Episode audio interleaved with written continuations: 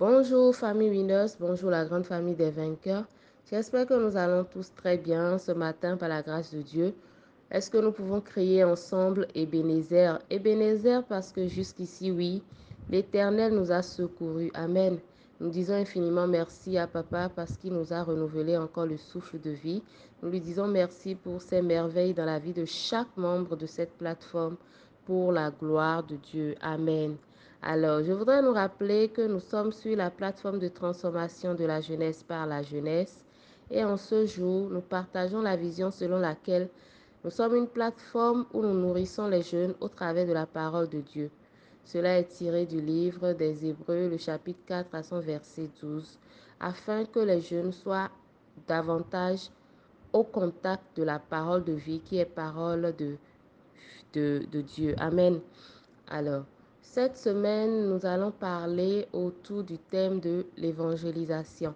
Je vais faire l'introduction et au cours de la semaine, nous aurons également d'autres enseignements dans le même sens pour la gloire de Dieu. Alors, quand nous entendons parler de l'évangélisation, il y a des questions qui se posent, il y a des préoccupations qui suscitent dans nos cœurs. Nous allons essayer d'aborder quelques différents aspects de la question afin de donner plus de compréhension à chacun d'entre nous. Amen. Nous prenons notre Bible dans le livre de Ésaïe, le chapitre 52, le chapitre 52, le verset 7. Nous lisons la parole au nom de Jésus. La Bible dit ceci. Qu'ils sont beaux sur les montagnes, les pieds de celui qui apporte de bonnes nouvelles, qui publie la paix, de celui qui apporte de bonnes nouvelles, publie le salut, de celui qui dit à Sion, ton Dieu règne. Amen. Quand nous lisons ce verset, nous voyons combien de fois est-ce que la Bible parle d'un serviteur qui apporte la bonne nouvelle, d'un serviteur qui a pour mission d'apporter la bonne nouvelle de Christ, de partager la bonne nouvelle selon laquelle Christ est ressuscité et Christ vit éternellement en nous pour la gloire de Dieu. Amen.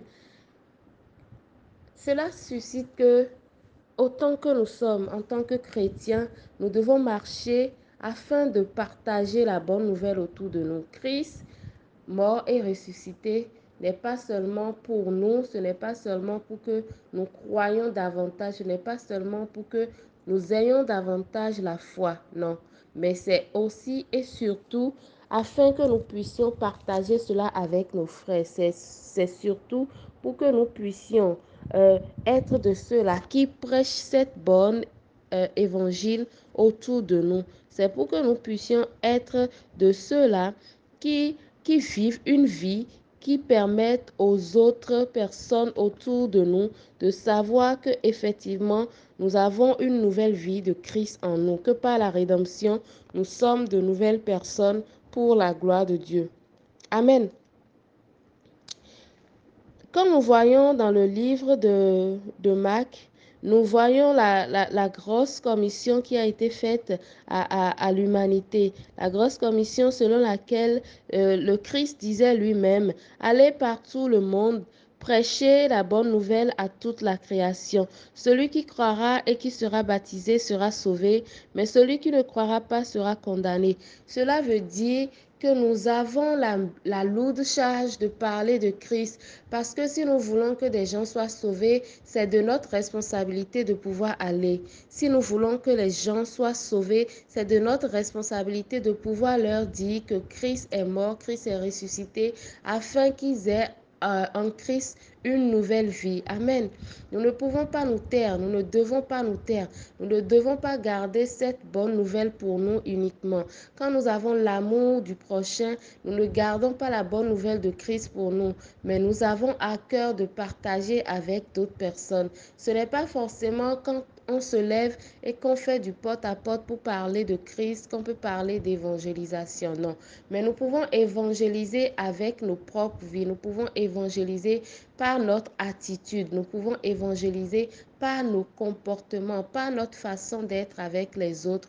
Nous pouvons être des chrétiens qui, au travers desquels, ont des attitudes qui font croient d'office à d'autres personnes que effectivement nous sommes des rachetés de Christ. Et au travers de cela, ils lisent en nous un, un, un, style de vie qu'ils ont aussi envie de copier et ils viennent facilement à Christ. Si tu crois que tu n'es pas dans une logique de d'aller partager la bonne nouvelle, si tu penses que c'est seulement les serviteurs de Dieu en griffe, les personnes qui ont été appelées, qui sont dans l'obligation de partager la bonne nouvelle, mon frère, ma soeur, je voudrais te dire ce matin que tu n'es pas sur la bonne voie, mais que tu dois comprendre que tout chrétien, même un chrétien né de nouveau aujourd'hui, a la responsabilité de parler de Christ, a la responsabilité d'amener de nouvelles âmes à Christ, parce que nous sommes dans un monde où nous luttons contre l'obscurité, contre le monde des ténèbres. Il y a un réel combat qui se fait dans le spirituel. Et en tant que chrétien, tu dois être éveillé, tu dois savoir que tu dois travailler afin de dépeupler le monde des ténèbres, afin de ramener des gens à la lumière, afin de ramener les fils qui sont en train de se perdre, qui ne savent pas comment,